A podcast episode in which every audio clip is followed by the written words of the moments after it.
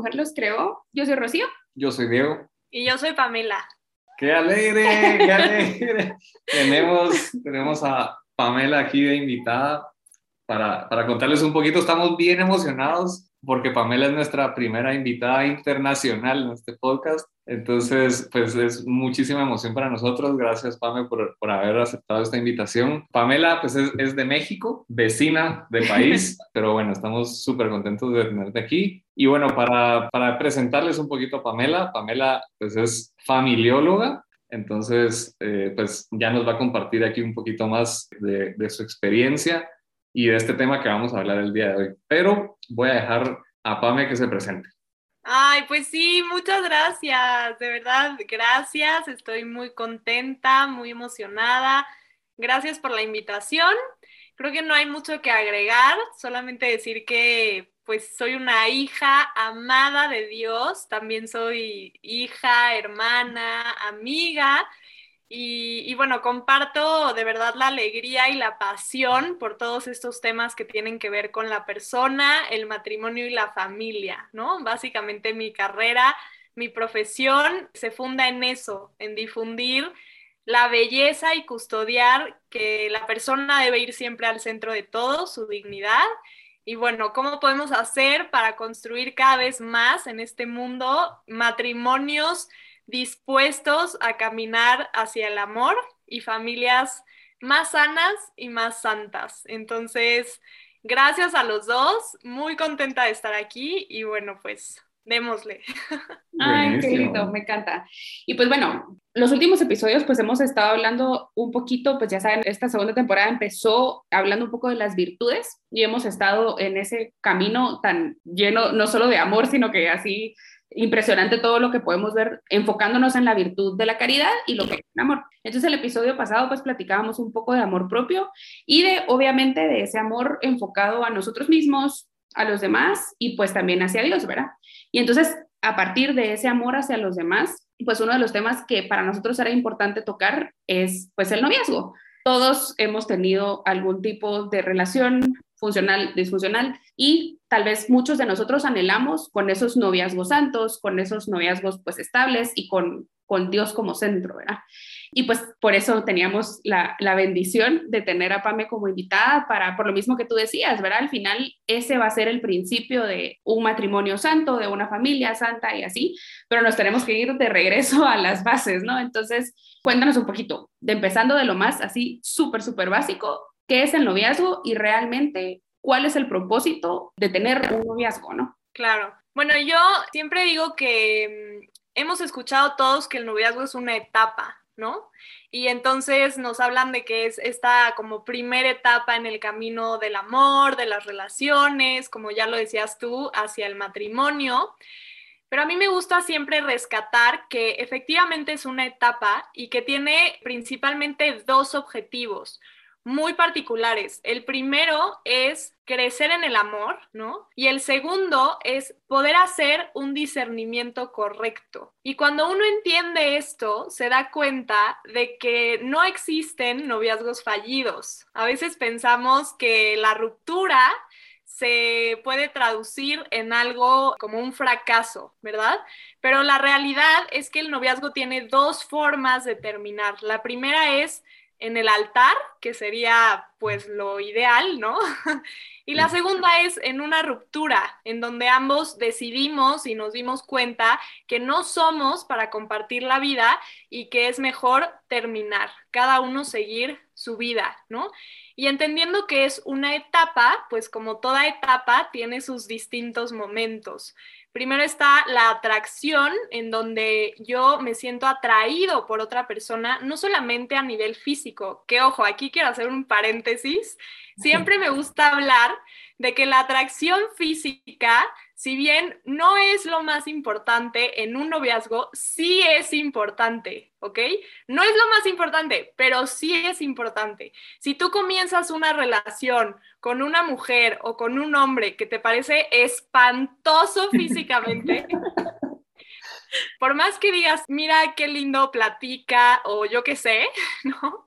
Por más que digas eso, de verdad, esa relación se va a perder, no va a tener un buen futuro, porque hay que recordar siempre que la persona tiene tres dimensiones, física, psicológica y espiritual.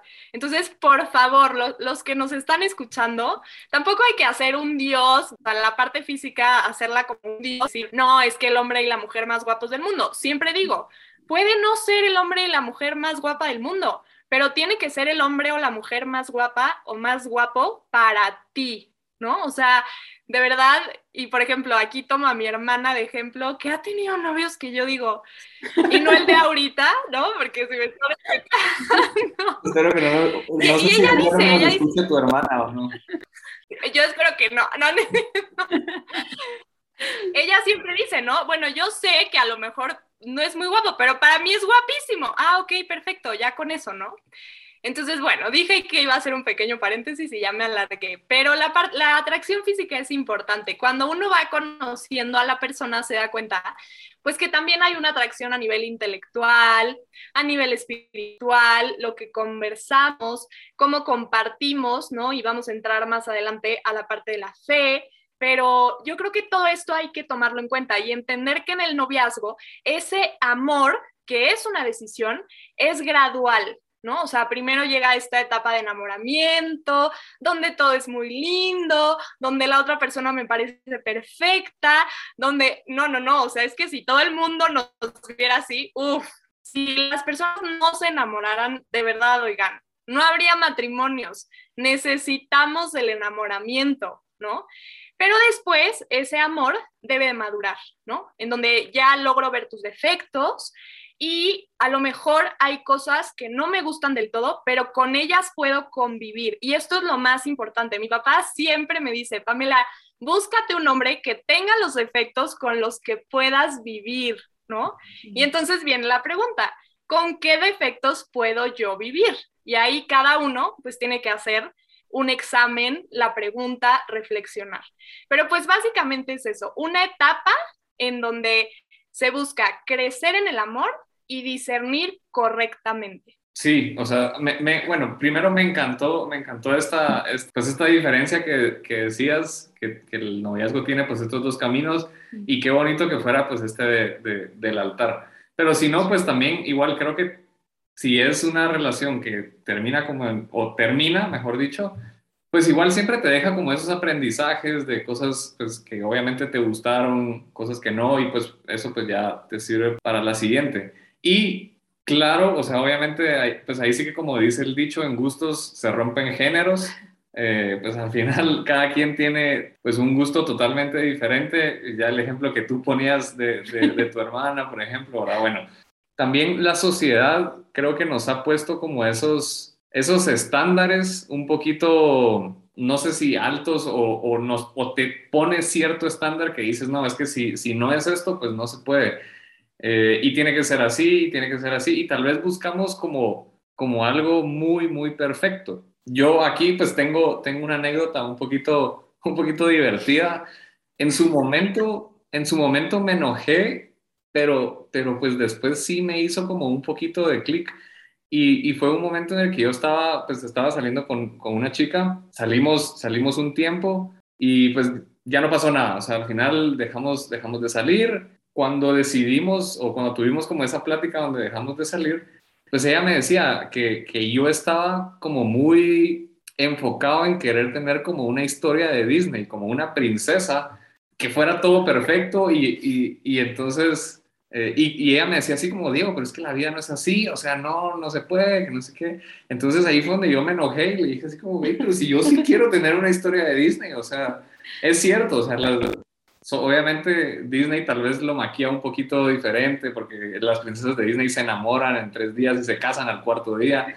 Y pues obviamente yo no lo voy a hacer, yo no lo voy a hacer. Y, tiempo después me puse a, o sea, como reflexionando de, de todo esto dije, pues sí, a lo mejor y, y, no, no se trata como de vivir una historia de Disney o nunca, no sé si, si es posible como tener esta historia de Disney, pero tal vez esa era como, como la pregunta que yo te quería hacer, o sea, ¿está bien querer o desear como una historia de Disney? Obviamente haciendo como estas diferencias, ¿verdad? Que no me voy a casar al cuarto día o algo así, o que no me voy a comer una manzana envenenada o algo, o no me van a ir a despertar yo dormido, ¿verdad? Pero no sé, ¿está bien o no? O sea, querer desear algo así. Ok, mira, yo te diría, de principio, no está bien, porque Disney nos ha hecho mucho daño, ¿no? Pero entiendo hacia dónde vas cuando a lo mejor tu anhelo de encontrar una historia verdadera, ¿no? O sea, yo diría, no de Disney, eso de verdad hay que quitárnoslo, porque sí hace mucho daño. ¿No? O sea, efectivamente, a veces, pues, o sea, las historias de Disney tienen un factor común y es la inmediatez, mm. cero discernimiento, ¿no? Y el enamoramiento a tope, ¿no? Entonces, no queremos eso porque no podremos construir un amor de verdad, pero sí puedes quedarte con la parte de yo anhelo una historia real, ¿no? Y entonces aquí podemos hacer la diferencia entre un amor ideal, ¿no? O sea, de como lo idealizado, lo perfecto, que llegue la princesa, el príncipe, el héroe, lo que sea, dejar esa parte ideal e irnos a lo real. ¿Qué sí puedo esperar de una persona humana, ¿no? O sea, y hago el énfasis porque también nos va a servir cuando entremos a la parte de la santidad. ¿Qué sí puedo yo, en tu caso, Diego, esperar de una mujer real, ¿no? Y esto, pues es muy sencillo, ¿no? O sea, entender que las personas tenemos virtudes, pero también tenemos defectos. Entender que el amor no es nada fugaz ni inmediato. El otro día me preguntaban en Instagram, ¿crees en la atracción a primera, digo en la atracción, en el amor a primera vista? Y yo decía, no, creo en la atracción a primera vista, ¿no? Porque cuando yo veo a una persona por primera vez, es muy poco lo que puedo ver de esa persona, ¿no? Por ejemplo, yo con ustedes dos, pues los estoy viendo por primera vez y es muy poco lo que puedo conocer, ¿no? A lo mejor el color de su pelo, de sus ojos, cómo se expresan en, alguno, en algunos modos, pero de este momentito, o sea, realmente ustedes son mucho más de lo que yo puedo ver ahora, ¿no? Y lo mismo pasa conmigo y lo mismo nos pasa con todas las personas. Entonces, entender que el amor es gradual, ¿no? Y entonces que puede uno ir construyendo, pero sí es muy importante que dejemos esa idea de perfección, porque no existe, ¿no? Y que estemos dispuestos a construir, teniendo muy claro lo que uno quiere, lo que está dispuesto a ofrecer o lo que esperas vivir, es dispuesto a darlo. Creo que eso es importante. En algún momento encontramos a una persona con la que empezamos a construir, empezamos a conocer y no nos llenó del todo, ¿no? Que, no, creo que mejor como amigos, eh, mejor aquí lo dejamos y no pasa nada, ¿no? O sea, no creo, no creo que por eso este, ya estemos mal y entonces también incluso el anhelo que tenemos de encontrar a alguien sea del todo malo. No lo es, ¿no? Y uno por eso tiene que tener tan claro lo que quiere. Usted ahorita es Rocío, decías eh, que hay que irnos para atrás cuando hablamos de matrimonios santos y, en el noviazgo, ¿no? Bueno, pues antes, ¿no? O sea, tu vida de soltería, sin novio, sin novia, es una vida santa, ¿no? O sea, porque de verdad, si no lo es, y con esto sabemos que no significa santidad, perfección, ¿no? Pero si no vives una vida de acuerdo a lo que buscas vivir en un noviazgo, pues está cañón, ¿no? O sea, mínimo tú haz la chamba de que cuando encuentres a alguien puedas decir, oye, vamos a poder coincidir, pues yo ya hice mi parte, ¿no? Y el otro, ¿qué, qué puede ofrecerme? Pero yo habiéndolo ofrecido primero, no se vale pedir y pedir y pedir mm. y yo no dar. Y yo creo que ahí entra también mucho de la parte que tal vez vemos a veces como nosotras, pues obviamente tú y yo, nosotras como mujeres podemos tener aquel listado, ¿verdad? Sí, cada lo que tú decías, el abecedario completo de cosas que quiero, y tal vez hay hombres que piensen igual, sí, digo, lo tienen.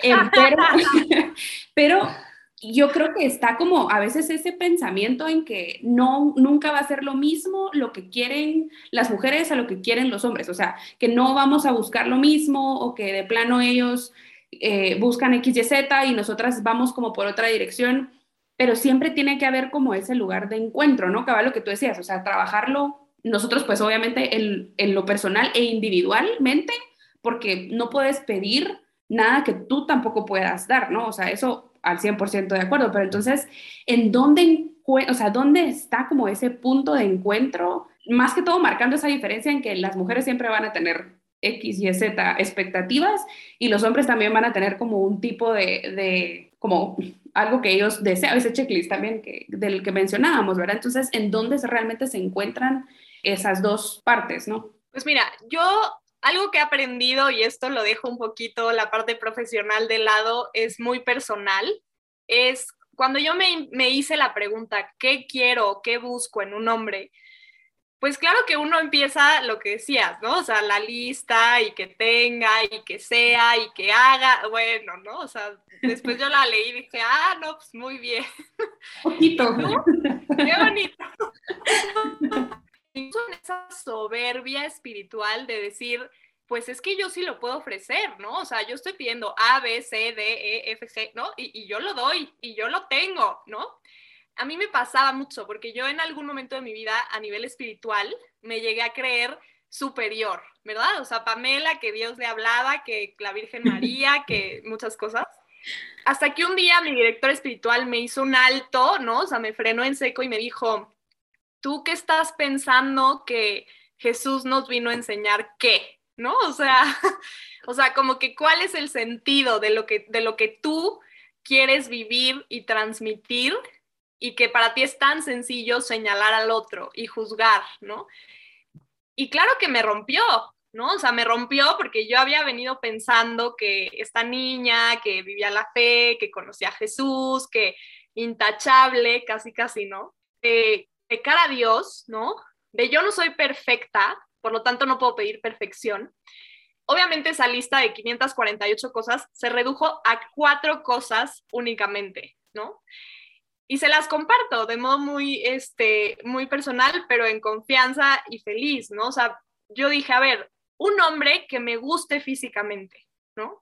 Porque yo había salido con hombres buenos, con hombres de Dios, con hombres, pues sí, o sea, buenos tipos, ¿no? Que a lo mejor yo decía, híjole, pero es que de verdad, o sea, de verdad, de verdad, lo veo o sea, no hay manera que yo vaya a besar a este hombre alguna vez en mi vida. O sea, no hay forma.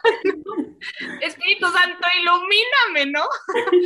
Yo dije, no, pues sí está un poco complicada la situación, ¿no? Entonces, esta parte, y además yo me peleé con eso mucho tiempo de mi vida, porque mucha gente me decía, es que qué exigente eres, ¿no? Porque estás viendo que es muy bueno, que es muy... Y yo, no, es que a ver, o sea, de verdad que en esta parte, como que ha habido hombres que me han gustado físicamente, ¿no? O sea, tampoco es, algo raro, extraño y que jamás nunca, ¿no? O sea, digo, los novios que he tenido, claro que me han gustado físicamente, ¿no? Entonces yo dije, a ver, que el mundo se relaje y que yo también entienda que eso es importante, ¿no? O sea, porque el día que yo me case, pues quiero ver a mi marido y poder decir, o sea, este hombre está guapísimo, me lo quiero comer, ¿no? O sea, obviamente, obviamente, ¿no? Es muy normal. Entonces, que me guste físicamente que sea un hombre de Dios, que comparta mi fe católica, ¿no? Porque en este mundo también uno empieza a descubrir, oye, pero si es cristiano, no pasa nada, porque a mí, oigan, de verdad, o sea, yo no tengo nada en contra de las personas que no son de, la, de nuestra fe, de la fe católica, pero sé que para mi proyecto de vida, que para mi matrimonio incluso, es importante, ¿no? O sea, punto y se acabó. Entonces, católico. Este, después que sea un hombre capaz de sacrificarse, ¿no? Porque también me ha pasado, ¿no?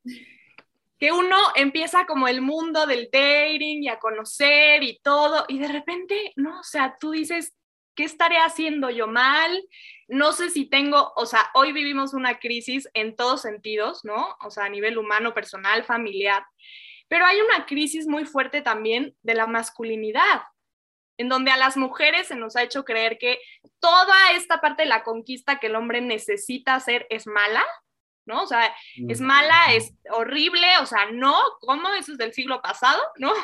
Y a los hombres, obviamente, también les ha dado mucho miedo conquistar, porque se ha vendido la idea de que la mujer independiente este, es lo máximo, ¿no? Entonces, cuando yo entendí eso, yo dije, no, a ver, una persona capaz de sacrificarse, sea hombre o sea mujer, es una persona capaz de amar. Punto. ¿Qué hizo Jesús en la cruz? sacrificarse. Y el sacrificio es algo hermoso, es hacer algo sagrado y saber que vale la pena. Entonces yo dije, pues yo soy una mujer que valgo la pena, ¿no? Entonces, nada raro en eso. Y aparte dije, y bueno, yo tengo que ser capaz de ofrecerlo. Entonces, ¿cómo puedo empezar a trabajar en el sacrificio en mi propia vida, con mi familia, con mis amigos, con la gente cercana, en mi propia vida, ¿no?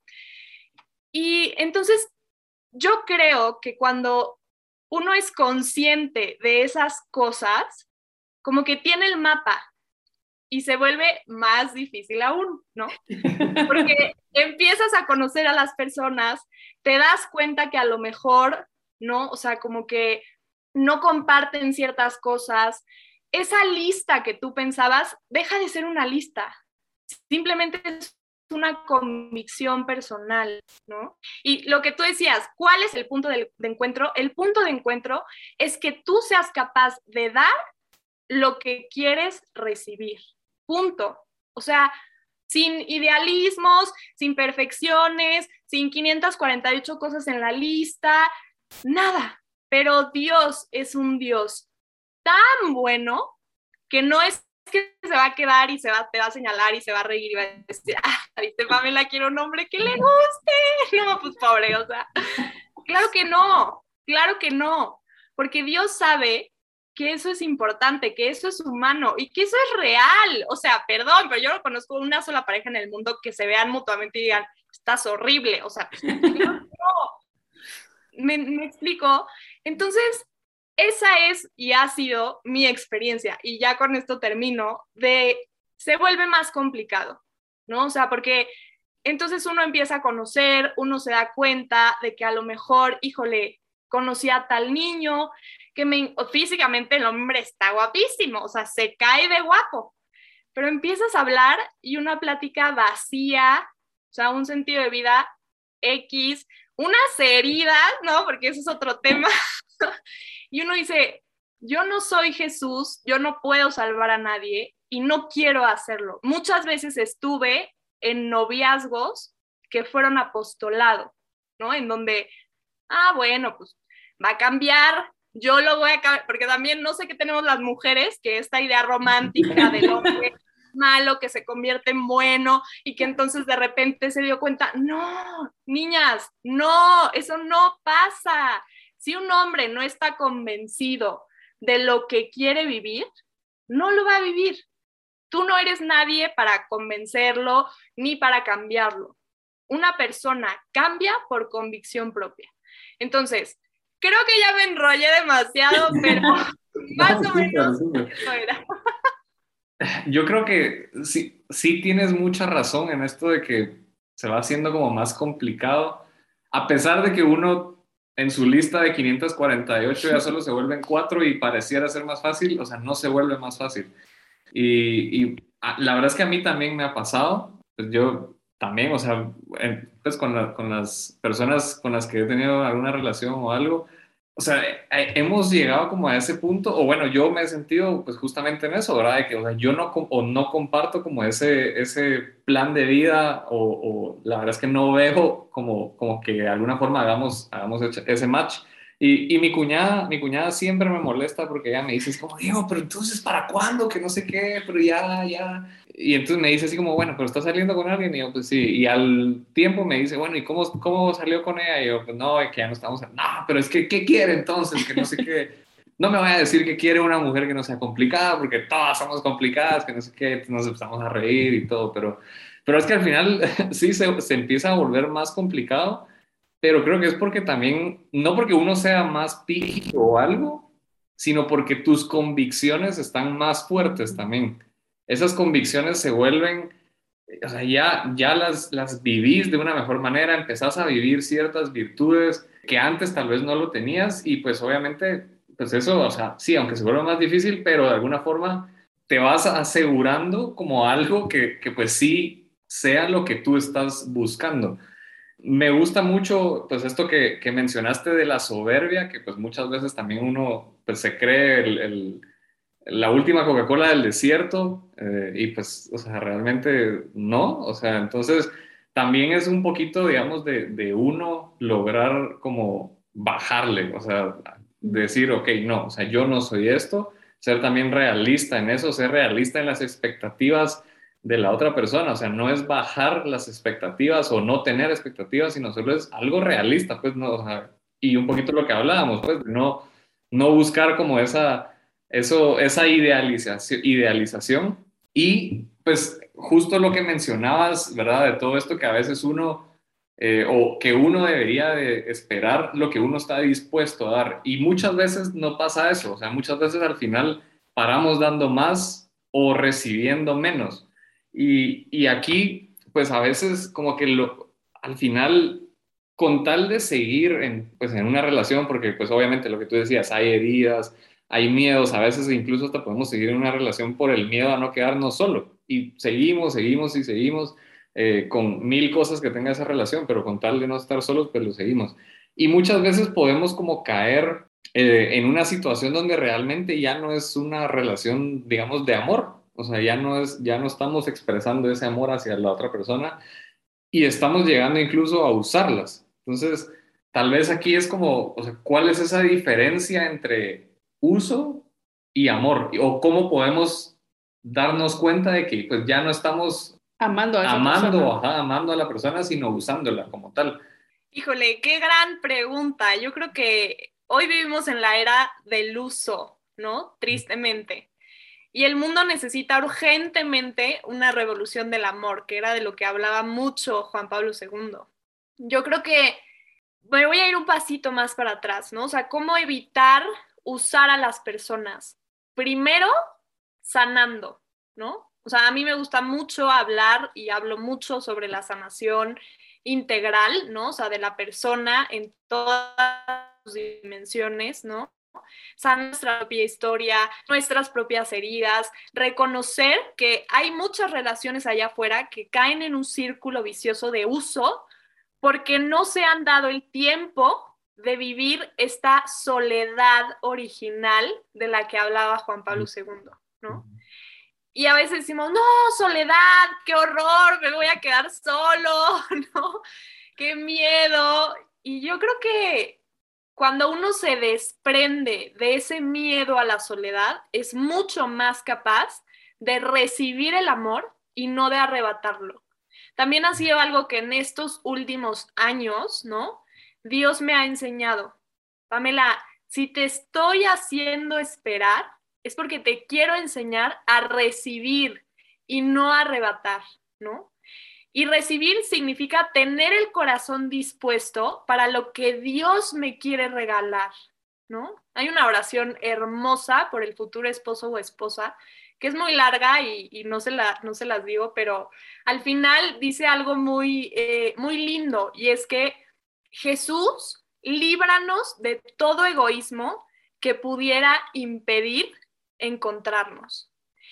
¿Y cuál es ese egoísmo? A veces podemos caer en esta dinámica de lo que hemos estado hablando de quiero la perfección, quiero al más guapo o a la más guapa, quiero poder compartir casi, casi que prácticamente todo, eh, alguna cosita que no me gusta y renuncio a eso, ¿no? O sea, pero yo creo que cuando uno se involucra en una relación y decide amar, porque el amor siempre es una decisión libre de la voluntad, pues va trabajando en ese amor. Y una pista que es muy importante para reconocer que uno ya no está amando, sino que está usando, es cuando yo ya no estoy dispuesto a crecer en el amor. Porque yo empecé diciendo que el noviazgo tiene dos objetivos, que es crecer en el amor y hacer un discernimiento correcto de la otra persona, ¿no? Pero no podemos ignorar ni uno ni el otro, porque a veces le damos mucho más peso al discernimiento. El noviazgo es un discernimiento y hay que discernir y hay que saber, y nos dicen mucho eso. El noviazgo es un discernimiento, pero también es crecer en el amor. ¿No? Entonces, cuando yo ya no estoy dispuesto a crecer en el amor, porque crecer en el amor me implica un sacrificio mayor, tener voluntad, ejercerla, hacerle ver a la otra persona, em, o más bien, ser consciente yo mismo de cuáles son mis errores y reconocerlos, que no es nada fácil y nada cómodo, pero entonces a veces me puedo estancar en no crecer en el amor y con esto yo no quiero que se entienda, no, qué horror, entonces nos tiene que costar, oigan, el amor se trabaja, pero no cuesta trabajo, porque yo me he encontrado a muchos noviazgos que caen en una dinámica de, híjole, o sea, todo es mucho más negativo que positivo. La otra persona la pasa mucho más mal que bien. Estoy, ¿no? O sea, casi casi que lloro todos los días, no sé ni qué estoy haciendo aquí, pero ahí estoy. Entonces, elijo, no por amor, sino por necesidad. O sea, esos novios que se dicen, te amo, te necesito, no puedo vivir sin ti, algo está mal. O sea, suena muy lindo y muy romántico, pero no podemos caer en estas relaciones de codependencia, en donde estoy con el otro por mera necesidad. Y por eso es tan importante, y es tema de otro episodio, si quieren luego lo hablamos, ¿no? El trabajo previo en el noviazgo, ¿no? O sea, algo muy importante es no vivir la soltería como ese horror espantoso antes de encontrar a la persona y ya no puedo más y casi casi que en dónde está. Yo digo mucho de broma, ¿no? Yo creo que mi futuro esposo está en el fondo del mar, como la sirenita. Tal vez, porque quién sabe, ¿no? Pero pero no, o sea, yo creo que hay que tratar de que en lo que la otra persona sale del fondo del mar, uno tomar ese tiempo de trabajar, de crecer, de enamorarnos cada vez más de Cristo y de nosotros mismos, porque uno no puede amar lo que no conoce. Y si yo no voy a la fuente del amor que es Dios, a que me revele quién soy yo en verdad, el mundo me va a hacer creer que yo soy quien no soy, ¿no? Entonces, eso es muy importante para vivir en la verdad, de quién soy yo, para que cuando llegue una persona sepamos conocerla con toda la verdad y con toda la libertad de si hay algo dentro de mí que me dice, no es esta persona, tener la libertad y la voluntad y la facultad para decir, no es aquí. Porque el mundo podrá decir misa, ¿no? Mira cuántos años tienes, mira, te vas a quedar solo, pero hay que quitarnos esos miedos. ¿Cómo se quitan esos miedos? Entendiendo que yo no quiero usar a nadie. Yo no quiero, porque siempre lo digo ya, mis amigas, bueno, es tema de siempre, ¿no? O sea, decir, todos aquí, los que estamos en este Zoom y los que nos están escuchando, si quisiéramos tener novio o novia, lo tendríamos fácilmente, ¿no? O sea, sal a la calle, empieza a enredarte con alguien, habla con esa persona. Todos conocemos la dinámica y sabemos cómo llegar a una relación superficial. Fácil, facilísimo, ¿no? O sea, yo creo que no hay cosa más fácil en el mundo. Pero decía Benedicto XVI que no fuimos creados para la comodidad, sino para la grandeza. No, o sea, los dos así como muertos. Pero eso, cabal, que tú decías, yo creo que al final también es como encontrar, porque entre esos miedos o entre esas, no sé qué voy a hacer con mi vida y mi edad o lo que fuera, como que caemos en conformarnos o buscar, ya tengo algo y entonces por no quedarme solo, sola, mejor aquí me quedo, ¿verdad? Y al final, pues puede hacer y para haciendo mucho más daño, porque entonces se crean matrimonios, pues ya con un conflicto, ¿no? Entonces ahí es donde la cosa pues se agrava más de lo que debió haber sido si, si uno realmente hubiera, le hubiera puesto más atención a las cosas en el noviazgo, ¿no? Y entonces partiendo de eso, pues creo que todos nosotros, y espero que todos los que nos están escuchando, pues buscamos esos noviazgos santos, ¿no? Empezar realmente ya teniendo yo pues mi tiempo de soltería y, y descubriéndome a mí mismo, sabiendo pues quién soy yo y qué es lo que quiero, pues entrar a ese noviazgo santo. ¿Qué características debemos nosotros buscar y hasta cierto punto anhelar y trabajar en un noviazgo santo? Pues mira, siempre cuando, cuando hablo de este tema, hay muchas personas que creen que el noviazgo santo significa una mujer, ¿no? Bajada del cielo, inmaculada, ¿no? Con una, este, ¿cómo se llama? Ah, exacto con alas, ¿no? Con luces detrás suyo y un hombre igual, ¿no? ¿Por qué digo esto? Porque de verdad cometemos el error de pensar que un noviazgo cristocéntrico es un noviazgo perfecto. Hay que quitarnos la idea de la cabeza. Eso hace mucho daño, no solo a mí cuando lo estoy buscando, sino cuando estoy dentro de un noviazgo cristocéntrico. Porque Jesús nos vino a enseñar que uno necesita buscar al Padre, ¿no? Uno necesita ir hacia Él, uno necesita crecer en el amor, decidir con voluntad, con libertad. Dios no obliga a nadie, de verdad, Dios no obliga a nadie, porque Dios no quiere esclavos, quiere hijos que lo elijan por amor. Entonces, la primera característica de un noviazgo que anhela la santidad, pues es el amor de Dios, ¿verdad? Hay muchas personas en el mundo distintas, capaces de elegir lo que quieren vivir en su vida y quienes anhelamos un noviazgo en santidad, tenemos que tener a Dios en nuestra vida.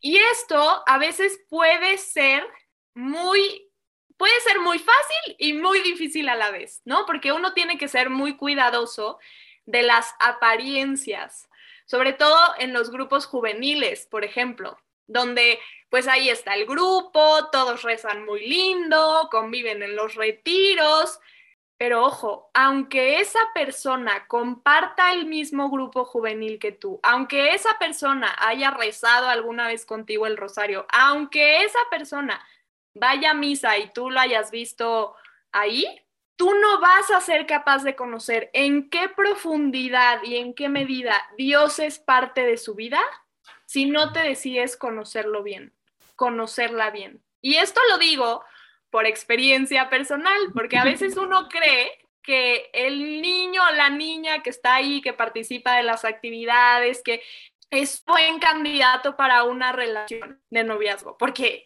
Pamela, es que velo, vela, pues tiene a en su vida, ¿qué más quieres? ¿No?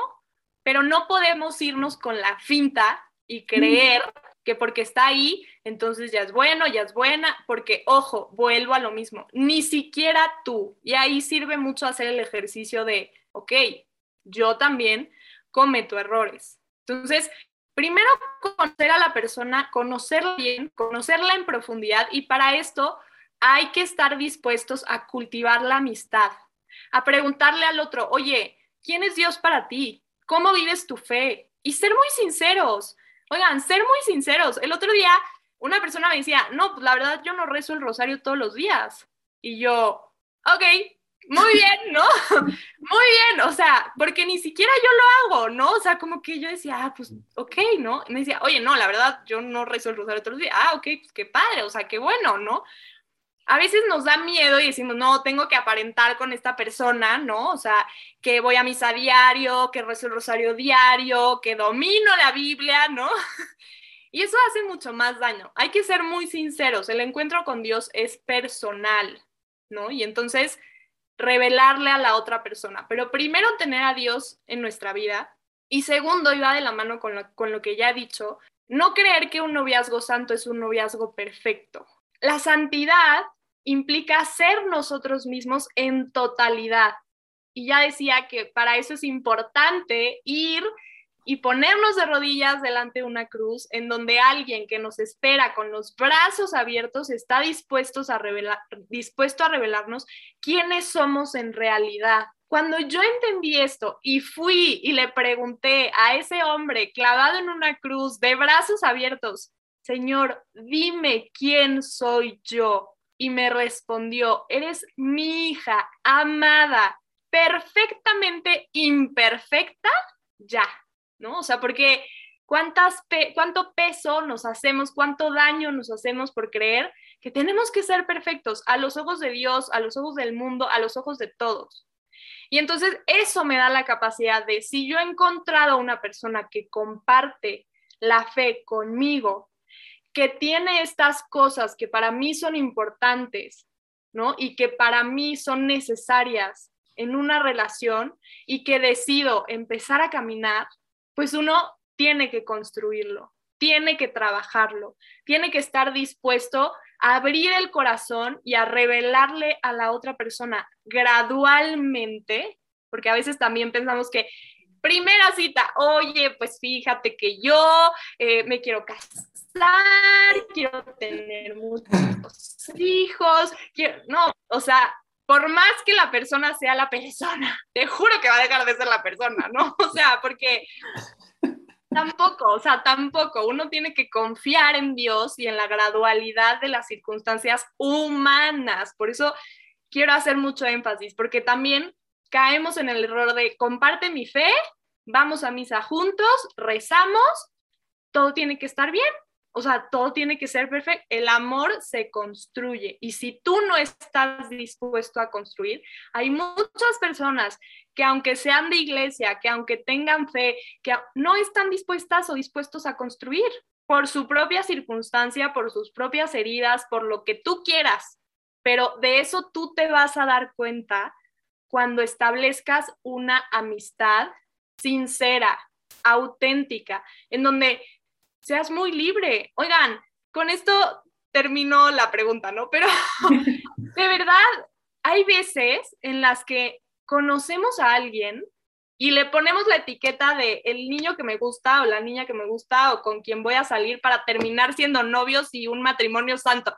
Eso, o sea, ya te fregó en todos sentidos, porque tú ya te compraste la idea y el cuento de que esa persona tiene que acabar siendo tu novia o tu novio sí o sí. Oye, no, sean amigos, conózcanse en libertad, entendiendo, oye, esta vida, esta dinámica, a lo mejor no te contesto el celular todo el tiempo, no sé, ¿no? O sea, obviamente cuando uno tiene claridad en que quiere seguir conociendo a la persona, pues lo dice, y aquí os hago un llamado a todos los hombres que nos están escuchando, lo dice, es claro, ¿verdad? Porque, oigan, es horrible vivir en la incertidumbre de no sé dónde estoy parado. A mí me llega mucha gente en Instagram y me pregunta, es que no sé qué somos, pues pregúntale, ¿no? O sea, pregúntale y sé claro y sé clara, ¿no? O sea, las personas tenemos necesidades afectivas y capacidad para comunicarlas. No hay que quedarnos con que es que como reza bien bonito y comparte mi fe, pues todo va a ser mágicamente feliz. Eso no existe, ¿no? Pregúntenos, pregúntenos porque no tenemos la mente. no, wow, no, hombre, Pame, de verdad es que cada vez está más interesante esto. Yo creo que, o sea, nos queda ya como mucha esa inquietud de decir, wow, yo sí quiero tener como un, o sea, como un noviazgo en santidad o que me lleve, digamos, a, a, esta santidad. Y tal vez, no sé, pero, o sea, a veces como que queremos, siempre queremos como algo a cambio, tal vez. Entonces, tal vez mi, la, la pregunta que ahora te, te quisiera hacer es, ¿por qué tengo que vivir un noviazgo en santidad o, un noviazgo santo y no uno normal? O sea, ¿qué gano yo con, con vivirlo, digamos, ya en santidad? Pues mira, primero, súper importante, no tienes que vivir un noviazgo en santidad si no quieres hacerlo, ¿no? O sea, esa es la primera clave. Yo creo que cuando somos jóvenes de iglesia, cuando compartimos la fe, cuando tenemos a Dios en el corazón, hemos escuchado tanto esto que el noviazgo santo y un noviazgo santo, y sí, que sea un noviazgo santo. Primero ocúpate en que sea un noviazgo, primero, ¿no? O sea, porque uno ya está acá en el nivel 400, cuando hay que empezar por lo primero, una amistad sana, un noviazgo sano, ¿no? Y de la mano de la saneidad, o no sé cómo se diga, pues viene también la santidad, ¿no? O sea, en el entendido de todos los beneficios que nos da anhelar la santidad en tu propia vida personal y en tu noviazgo también, son muchísimos, muchísimos. Primero uno tiene claridad de qué es lo que quiere. Claridad en cuanto a tengo cierta edad, estoy en tal etapa de vida, estos son mis proyectos. Por eso digo, o sea, no es nada fácil, no es que voy a salir a la calle y aquí, hey, ¿quién quiere un noviazgo en santidad? O sea, ¿no? O sea, primero empezar por mí. O sea, de verdad, yo a veces cuando le hago berrinches a Dios, que son más de los que debería, y empiezo, ay Señor, pues es que sí, ya llevo tanto tiempo soltera y como que yo ya sané, te lo juro que yo ya sané, ¿no? O sea, yo mírame y ya estoy construyendo. Y la respuesta de Jesús últimamente, muy repetidamente, es, ¿qué más te falta? O sea, no te concentres en no lo tengo, ya lo quiero, anhelo vivirlo, sino si pudieras ser un poquito más exigente, ¿qué más te falta? Ah, bueno, pues no estar pensando todo el día, ¿verdad? De que ese es el único motivo de mi vida. O sea, tengo una familia, tengo amigos, eh, estoy recién graduada, me acaban de contratar en un colegio, puedo dar en mi trabajo mucho más de lo que creo, ¿no? O sea, como que move, o sea, Dios está así como de, hey, wake up, haz cosas, ¿no? O sea, y para todos los solteros que nos escuchan, oigan, una persona que está persiguiendo sus sueños se vuelve mucho más atractiva, porque las personas somos muy inteligentes y y de verdad, cuando alguien no tiene más motivo en su vida que encontrar una pareja, casarse y tener hijos, eso se huele. Y es súper aburrido, porque imagínate encontrar a alguien que sea el único motivo, sentido y propósito de su vida. No, pues el día que te cases vas a tener a alguien pegado a ti que no quiera construir nada ni tener un proyecto, ¿no? O sea, eso es importante. Pero bueno, ya me perdí. El primer punto, el primer punto es esto, o sea, te da claridad. Un noviazgo santo te da claridad, porque nadie que esté viviendo de la mano de Dios es una persona sin rumbo. O sea, lo que menos Dios quiere es que estemos así como, la, la, la, pues a ver qué me encuentro, ¿no? O sea, estas personas que como que romanti sí, como que vuelven muy románticos, se me, se me como atropelló la palabra, pero vuelven muy romántica la vida, todo tiene que fluir, es perfecto, en armonía, sintonía y amabilidad, ¿no? Oigan, cuando Jesús estaba en la cruz, no estaba feliz. O sea, no estaba feliz, no estaba sonriendo. Pero ese acto de amor tuvo muchísimo sentido. Hay que ser personas que vivan su vida, su propósito, con sentido. Entonces, cuando tú lo vives así, en el noviazgo hay claridad. Segundo punto, en el noviazgo santo hay una intención de conocer al otro y de seguirme conociendo a mí para crecer en el amor. Lo vuelvo a repetir. O sea, hay personas que empiezan con esta, esta idea de, pues sí, ya somos novios, qué padre, muy bien, pero cuando tú como que le empiezas a rascar y a tratar de, oye, ¿cómo está tu vida aquí? ¿Cómo está tu vida allá? ¿Tu situación familiar? No, pues es que yo soy así. No, pues es que, o sea, sí, me llevo bien mal con mi mamá o con mi papá, pero es que así es la vida, ¿no? O sea, así son las circunstancias y yo, no, no, como que te empiezan a evadir todas esas cosas que tú dices, híjole, a lo mejor esta persona pues no está muy convencida de querer ser cada vez mejor, o sea, no hay como una intencionalidad de mm. mejorar. Ya decía que la perfección no existe, pero estar dispuestos a mejorar a nivel personal y dentro de la relación. Oiga, no se trata, porque no quiero que nadie aquí que nos esté escuchando ahora a partir de mañana se vayan a un café y que podemos mejorar lista de 500 Pues no, no, no, o sea, esto tiene que ser como muy auténtico, muy creativo, o sea, los jóvenes tenemos como esta capacidad de ser muy creativos, ¿no? O sea, de buscar nuevas actividades, ¿no? De, mm, y eso, bueno, va con el, con el tercer punto, pero pero sí, tener creatividad, tener intencionalidad de hacia dónde vamos, ¿no? Entonces, claridad, intencionalidad, hacia dónde vamos. O sea, no hay que tener miedo de decir, yo sí me quiero casar algún día, o sea, no, no le así, me quiero casar contigo, ¿no? O sea, si uno lo quiere tocar desde el principio, pues decir, o sea, no hay nada de malo en preguntarle al otro, oye, ¿tú te quieres casar? O sea, ¿qué tal que la persona te dice, no, la verdad yo no, y tú ya desperdiciaste quién sabe cuánto tiempo de tu vida, porque qué miedo preguntarle si se quiere casar. O sea, oigan, no, preguntemos las cosas. Entonces, esto, ¿no? O sea, como que con intencionalidad, con rumbo. A lo mejor esa intencionalidad y ese rumbo no terminan en donde se pensó, como lo decía, en el altar, o sea, nadie aquí está diciendo que tener intencionalidad significa forzosamente que te vas a casar con la otra persona, pero está siendo claro, estás hablando eh, con la verdad y eso es mucho más fácil para crecer en el amor y en libertad. El tercer punto de un noviazgo santo es la castidad. Esta hermosa virtud que nos da muchas más alegrías que tristezas y dolor, como el mundo a veces piensa. Porque, oigan, la palabra castidad está súper mal entendida y está súper etiquetada y está súper en un como cajoncito negativo donde no, castidad, me muero, prohibición, dolor, trauma, ¿no?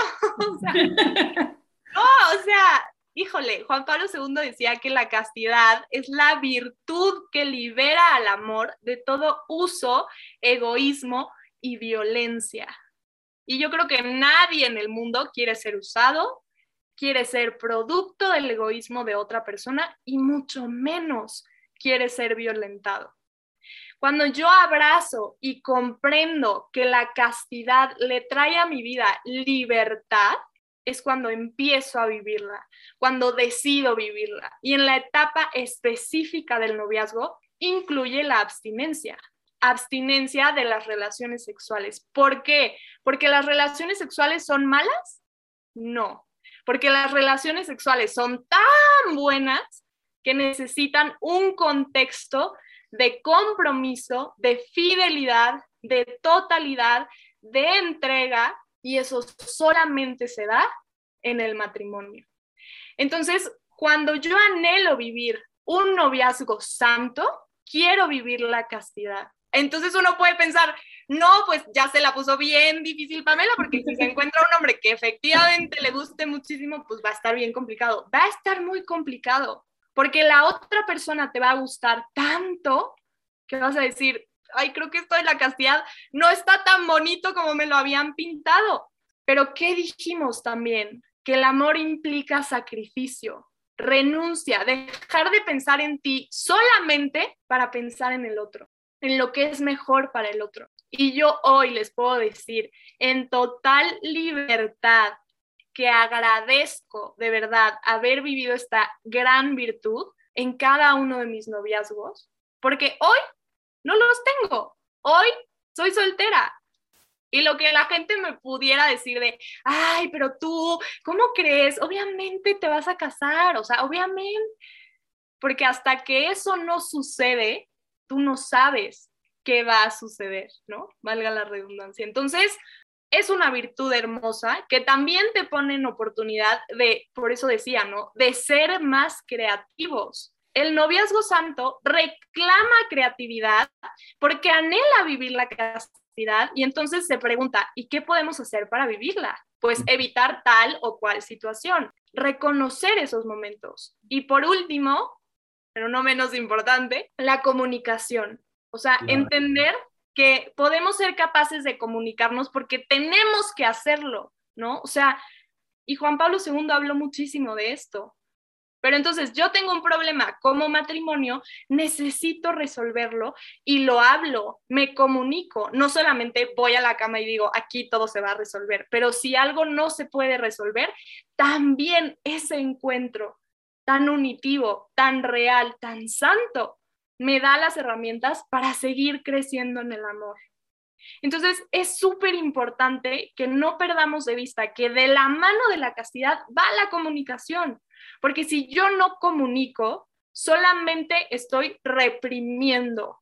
Eso no lo debemos de vivir. No es reprimir un deseo, reprimir un impulso, sino darle un mayor sentido, reorientarlo, como decía Juan Pablo II, y vivir con mi novia o con mi novio esta realidad. ¿Va a ser fácil? No, no va a ser fácil. Entonces también me preguntan, ay, bueno, pues es que tú quieres un hombre virgen. No quiero un hombre virgen, quiero un hombre casto. Y eso tiene una profundidad mucho mayor. Entonces, bueno, esto es muy amplio, pero serían esos cuatro puntos, ¿no? La santidad te da claridad, te da intencionalidad, te ayuda a vivir y abrazar la castidad, hermosa virtud, y nos hace capaces de comunicarnos más y mejor. ¡Wow! ¡Wow! Y yo creo que también es, es, como encontrar, ya con estas como características y como que el, el, si, si estamos solteros, entender como que hacia dónde vamos, pero si tenemos un noviazgo, saber que aunque tal vez en algún momento algunas de estas virtudes no las hemos estado viviendo dentro del noviazgo, ahorita se puede empezar a hacerlo, ¿no? O sea, no porque, eh, lo mismo con lo que tú decías, o sea, no porque no, no lo he vivido así, ahora no lo voy a poder hacer, sino que también es como una invitación a que si estamos en un noviazgo que tal vez no es del todo santo o para nada santo, se puede empezar como como a llevar ese noviazgo a, la santidad, ¿no? Para, para realmente de la mano de ese noviazgo, pues llevarlo a, mejores frutos y, pues al final de cuentas lo que todos queremos es el cielo, ¿no? Entonces esa es como también el, fin de, de esto. Y qué bueno que mencionaste la virtud de la castidad porque es súper, súper importante y Spoiler alert, el siguiente episodio es sobre la castidad. Entonces ahí... Dice el excelente, un excelente, una excelente introducción. Sí, ya, ya Pam ya nos dio la introducción y el siguiente episodio es full, full sobre la castidad y ahí sí vamos a profundizar muchísimo más de esto. Wow, Pamela, la verdad es que yo estoy encantado, me ha encantado muchísimo el episodio, quisiera seguir, pero bueno, ya el tiempo, que ya nos pasamos un poquito, solo un poquito nomás, pero, pero no, la verdad es que estuvo súper genial el episodio, te agradecemos muchísimo. Hay muchísimas otras cosas que nos encantaría tocar en algún punto futuro y ojalá, ojalá podamos hacer otro episodio contigo te agradecemos muchísimo por, por haber aceptado esta invitación. Ya para terminar el episodio, pues lo único que te pediría es que le dejaras una espinita a todos con un mensaje final de, del noviazgo, de por qué vivir un noviazgo santo, una invitación para todos los que escuchan. Bueno, pues gracias a todos por haber llegado hasta aquí, perdón por el tiempo, pero como último, no podría dejar de, mencionar a este gran santo que, se, que dedicó su vida a, profundizar mucho, mucho más en esta realidad del amor humano, San Juan Pablo II. Y él nos dijo tantas veces a los jóvenes algo que, que voy a repetir aquí y es, no tengan miedo. El mundo te puede hacer creer que un noviazgo en santidad es aburrido, es aburridísimo, le quita sentido a la vida, diversión, autenticidad, es represión y tantas cosas que escuchamos.